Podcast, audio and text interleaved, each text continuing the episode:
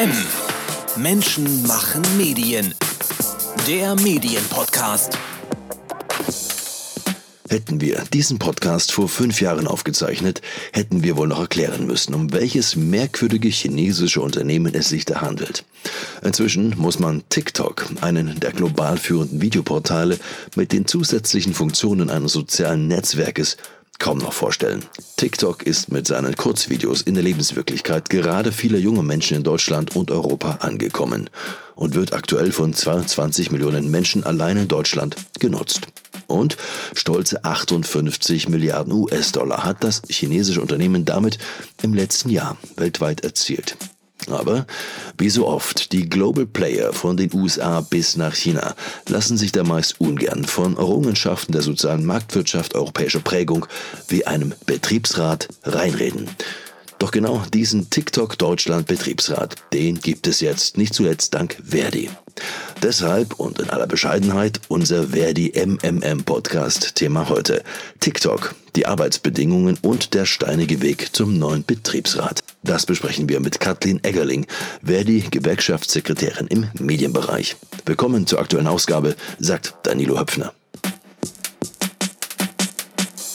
Kathleen, wie ist denn dein Verhältnis als Mediennutzerin zu TikTok? Nutzt du das privat, um dich zu informieren oder zu unterhalten? Privat nutze ich TikTok überhaupt gar nicht.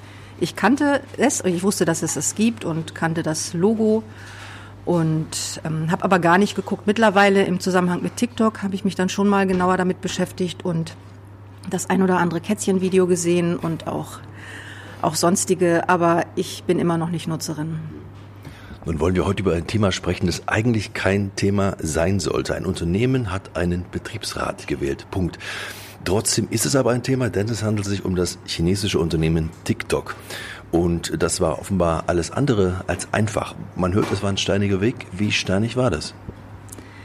Der war schon steinig, besonders für die, für die Beschäftigten, die irgendwann die Initiative ergriffen haben und beschlossen haben, den Betriebsrat zu gründen. Die haben das ganz im Alleingang äh, gemacht und dann während der Corona-Zeit zu einer Betriebsversammlung eingeladen. Ähm, und sie haben es online gemacht. Das wurde dann von TikTok ähm, angezweifelt, dass das der richtige Weg ist. Und damit hatte TikTok dann auch recht mit dieser Einschätzung, weil die Betriebsratswahl muss man noch in Anwesenheit durchführen. Und ähm, die Kollegen haben dann auch geklagt. Also das haben die alles in Eigeninitiative gemacht, mit Hilfe auch ähm, wohl eines Anwalts, haben dann aber letztendlich verloren. Und in diesem ganzen Prozess, der da lief, haben dann schon einzelne Beschäftigte Kontakt zu uns aufgenommen und haben uns von ihren Problemen erzählt. Wir haben ihnen äh, gesagt, wie man mit Verdi einen Betriebsrat gründen kann. Wir hatten dann während dieser ganzen Phase, bis der Prozess zu Ende gelaufen ist, immer so, so lockeren Kontakt. Und ähm, dann haben die Beschäftigten aber, als das alles durch war und als definitiv feststand, dieser erste Anlauf hat nicht geklappt, sind sie zu uns gekommen und haben gesagt, so jetzt wollen wir das mit, mit euch zusammen machen. Und das haben wir dann auch ähm, zusammen gut, gut hingekriegt. Wir haben die ähm, Versammlung zur Wahl eines Wahlvorstandes dann bei Verdi im Haus durchgeführt. Da waren auch über 100 Kolleginnen da, haben dann einen Wahlvorstand gewählt in vielen Wahlgängen. Das war auch besonders, aber wir haben das dann wir haben das dann miteinander hingekriegt. Der Wahlvorstand hat dann auch glatt die Wahl durchgeführt. Gab es den direkten Kontakt von eurer Seite zu der Führungsebene von TikTok? Also welche Argumente wurden denn da ins Spiel gebracht, um eine Betriebsratswahl zu verhindern? Also vor Gericht dann ähm, ja überwiegend die, die formalen Gründe, die dann ja auch ähm, gefasst haben. Nichtsdestotrotz ist es so gewesen, dass einzelne Initiatoren der Betriebsratsbewegung äh, dann auch angegriffen worden sind. Also da wurde ihre, ihre Fähigkeit angezweifelt und ähm, da gab es dann auch schon ähm, Restriktionen. Und der neue Betriebsrat, der nun aufgestellt ist, der riecht ja extrem nach Verdi. Das sind ja von elf Mitgliedsräten neun von Verdi. Wie kam das denn zustande? Ja, da sind wir auch sehr, sehr froh drüber, dass wir da, dass wir da überzeugen konnten, weil für viele ähm, oder für ja, ich sag mal, die, die allermeisten der 500, mittlerweile über 500 Beschäftigten äh, ist ja das ganze, ganze Thema neu und ähm, auch Gewerkschaft ist komplett neu. Ich denke, wir konnten aber viel Vertrauen herstellen, in, nachdem das erstmal erschüttert war, nach diesem ersten Frust, dass die Wahl nicht geklappt hat. Wir konnten ähm, ja beweisen oder zeigen, macht es mit Verdi, das klappt dann unter diesem Dach. Und das war dann auch ähm, ein gutes Argument zu sagen, geht auf die Verdi-Liste, dann, dann geht das auch, dann funktioniert das. Und es sind jetzt auch ähm, schon etliche Leute Mitglied geworden und wir hoffen auch, dass wir ähm, das auch weiter ausbauen können, natürlich, weil nur so ähm, ist man dann auch gut geschützt als Betriebsrat und die ganze Arbeit ist geschützt und man kann eine Menge erreichen. Ja, wir sprechen ja von 560 Mitarbeiterinnen und Mitarbeitern, überwiegend Content-Moderatoren. Was wisst ihr denn über die dortigen Arbeitsbedingungen? Oh, Gerade die Arbeitsbedingungen der Content-Moderatorinnen sind, äh, sind sehr speziell. Also einmal vom, ähm, von dem Inhalt, den, der da erledigt werden muss, weil das bedeutet, die Inhalte, die eigentlich nicht gezeigt werden dürfen, also die rassistisch sind, die menschenverachtend sind, die brutal sind und durch die äh, künstliche Intelligenz, also die nicht automatisch ausgesiebt werden können, die müssen durch Menschen angeguckt werden, diese Filme und ähm, dann entschieden werden, äh, dürfen die gezeigt werden oder nicht. Also das ist schon ähm, eine besondere ähm, Arbeit, eine besonders harte Arbeit und belastende Arbeit. Und dann kommt dazu, ähm, dass es ja eine unheimliche Menge von, von diesen Inhalten gibt, die da produziert wird und die ständig kontrolliert werden muss. Das führt dazu, dass die Kollegen erzählt haben, die müssen in einer Schicht bis zu 1000 Videos angucken. Und um das zu schaffen, laufen die Filme in vierfacher Geschwindigkeit.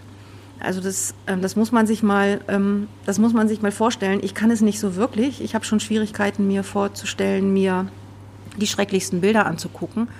Also das ist halt eine sehr, sehr starke Belastung, die noch ähm, besser reglementiert werden kann. Auch äh, da kann man überlegen, wie kann sowas, so eine Arbeit eigentlich äh, kompensiert werden und wie wird man mit so einer Arbeit fertig und letztendlich natürlich auch, wie ist so eine Arbeit dann angemessen zu bezahlen. Das ist auch ein großes Thema. Wie muss Content Moderation vergütet werden, so dass es auch angemessen ist?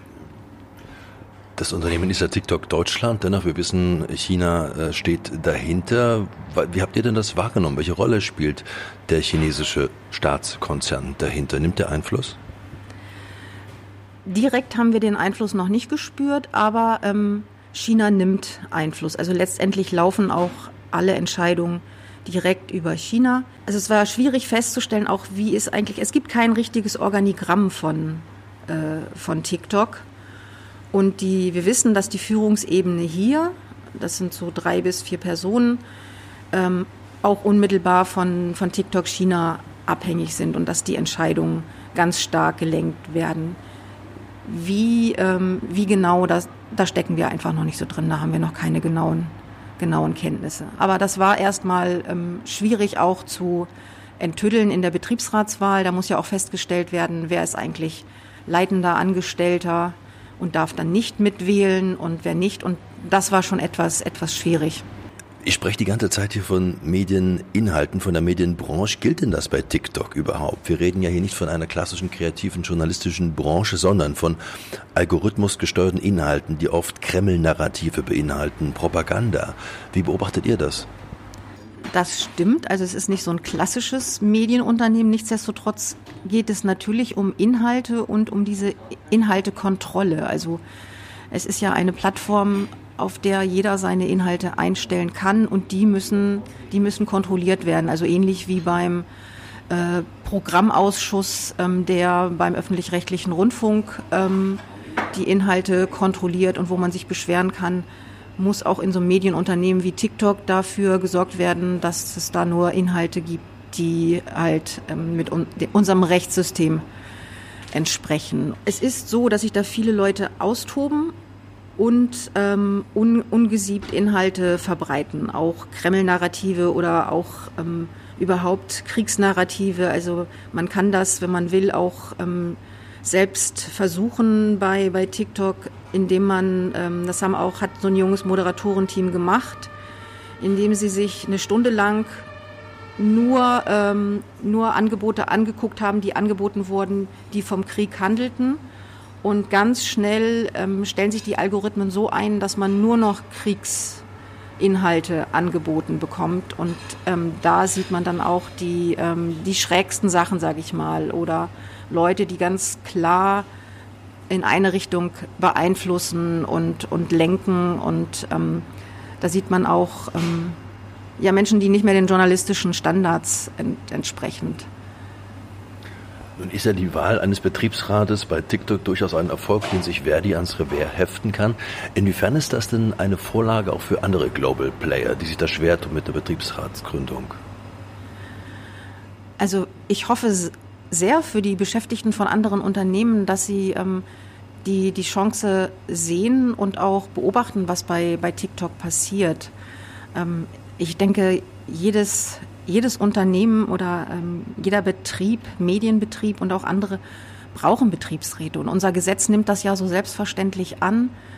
Und ähm, das scheint immer etwas sperrig zu sein, ist es ja, ist es ja aber eigentlich nicht. Ich verstehe nicht ganz, warum diese Möglichkeit des Betriebsrates als verstaubt angesehen wird, weil ähm, das ist auch ein Gesetz, mit dem man gestalten kann. Das muss man ganz klar, das muss man ganz klar sehen. Andere Möglichkeiten hat man da, hat man da nicht als, als Beschäftigter. Also ich sehe es als, als große Chance der, der Gestaltung. Ist es denn überhaupt heute ein Problem, einen Betriebsrat zu gründen oder sind das wirklich Einzelfälle oder diese Global Player, die halt aus Amerika oder China diese Kultur nicht mitbringen? Ist das äh, ein internationales Problem oder ist das auch schon bei deutschen Medienunternehmen angekommen, dass man einen Betriebsrat eigentlich ungern sieht? Also das ist ganz unterschiedlich in, in Betrieben, muss ich sagen. Das kann man nicht pauschalisieren, zum Glück. Aber es ist auch in Deutschland ähm, so, dass es halt in vielen, gerade so neuen Betrieben, Online-Betrieben, Medienbetrieben, keine Betriebsräte mehr gibt. Und es lange Jahre dauert, bis welche gegründet werden. Und in vielen Bereichen scheitert es dann auch im, im ersten Anlauf und liegt dann wieder lange brach. Also es muss immer so eine, so eine Zeit, Zeitreifen, so klassische Situationen, Betriebsrat zu gründen sind, wenn das Unternehmen von so einer Garagenfirma, sage ich mal, wächst ähm, bis hin zu einem großen Unternehmen mit vielen Hierarchien und wo es langsam unübersichtlich wird. Das ist oft ein Zeitpunkt, wo sich Beschäftigte denken, hey, Betriebsrat wäre eigentlich gut, ähm, um, um mitgestalten zu können und wieder den Überblick zu bekommen und überhaupt mit vorne dran zu sein. Oder ein zweiter Grund ist, wenn es akute Probleme gibt. Also wenn es eine Führung gibt, die ähm, Entscheidungen trifft, die nicht nachvollziehbar sind, wenn es Änderungen gibt mit, ähm, mit Mitarbeitermaßnahmen, die ungerecht sind oder erscheinen. Oder wenn es, wenn es Schließungen gibt, Teilschließungen oder, oder ähnliche Probleme. Das sind so zwei klassische Szenarien, wo Betriebsräte gegründet werden. Wir kommen zum Schluss mal konkret zurück auf äh, TikTok. Es ist ein chinesisches Unternehmen, wir hatten es angesprochen. Wir wissen, in China gibt es praktisch keine unabhängigen Gewerkschaften. Ich gehe mal davon aus, dass die chinesischen TikTok-Kollegen von Betriebsräten noch nicht so viel gehört haben. Was wisst ihr denn über TikTok in China und die Lage dort? Ehrlich gesagt wissen wir darüber noch gar nichts. Das wäre sehr, sehr spannend, wenn wir so weit über den Tellerrand äh, gucken würden. Ähm, wir wissen ein paar Sachen über, ähm, über TikTok in anderen, in anderen Ländern, aber auch äh, sehr, sehr, sehr, sehr wenig. Und die ähm, Berliner Beschäftigten von TikTok sind selber sehr gespannt drauf, da auch ähm, internationale Kontakte zu knüpfen und einen engeren Austausch oder überhaupt einen Austausch ähm, herstellen zu können und dann auch die Arbeitsbedingungen zu vergleichen und vielleicht auch gemeinsam zu gestalten. Auf TikTok, und damit kommen wir jetzt zum Schluss, häufen sich ja doch inzwischen auch vor allem rechtsextreme Inhalte. Die Plattform passt offenbar perfekt zur Kommunikationsstrategie der Rechten, besser als andere. Und die Zeit schreibt hier von einer großen nächsten Radikalisierungsmaschine. Sind das Themen, über die ihr jetzt mit eurem Einfluss auch sprechen könnt, sprechen wollt? Ich denke, wenn wir aus der Phase raus sind, gemeinsam mit dem Betriebsrat, dass der sich organisiert hat und richtig zum Arbeiten kommt und sich um Inhalte ähm, und Gestaltungsinhalte kümmern kann, dann werden wir auch natürlich über, ähm, über diese Inhalte sprechen, sprechen müssen. Das ist ganz klar, das wird, das wird kommen und wir können es ja nicht zulassen, diese, diese beunruhigenden Tendenzen. Kathleen Eggerling. Wer die Gewerkschaftssekretärin war das? Den Weg zum TikTok-Betriebsrat, den können Sie auf den Webseiten von Menschen machen Medien noch einmal nachlesen. Dort beschäftigen sich die Kollegen in mehreren Nachrichtenbeiträgen mit dieser Entwicklung. Und auch in der Printausgabe von MMM tun Sie das. Bei Interesse können Sie Ihr kostenloses Probeheft bestellen. Alle Infos dazu auf unserer Webseite.